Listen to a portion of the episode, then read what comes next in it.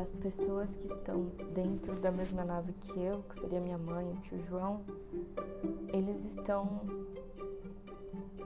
com a mesma cara que eu tô, assim, sabe? De também não sei, dá raiva algumas vezes, algumas vezes simplesmente é um silêncio e até parece muito confortável.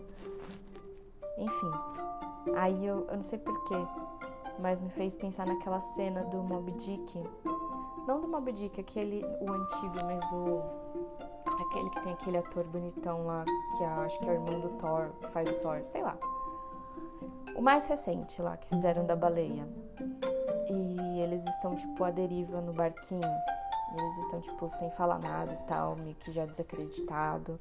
Só literalmente esperando. É aquela cena descreve o que está acontecendo. Para mim, pelo menos, né?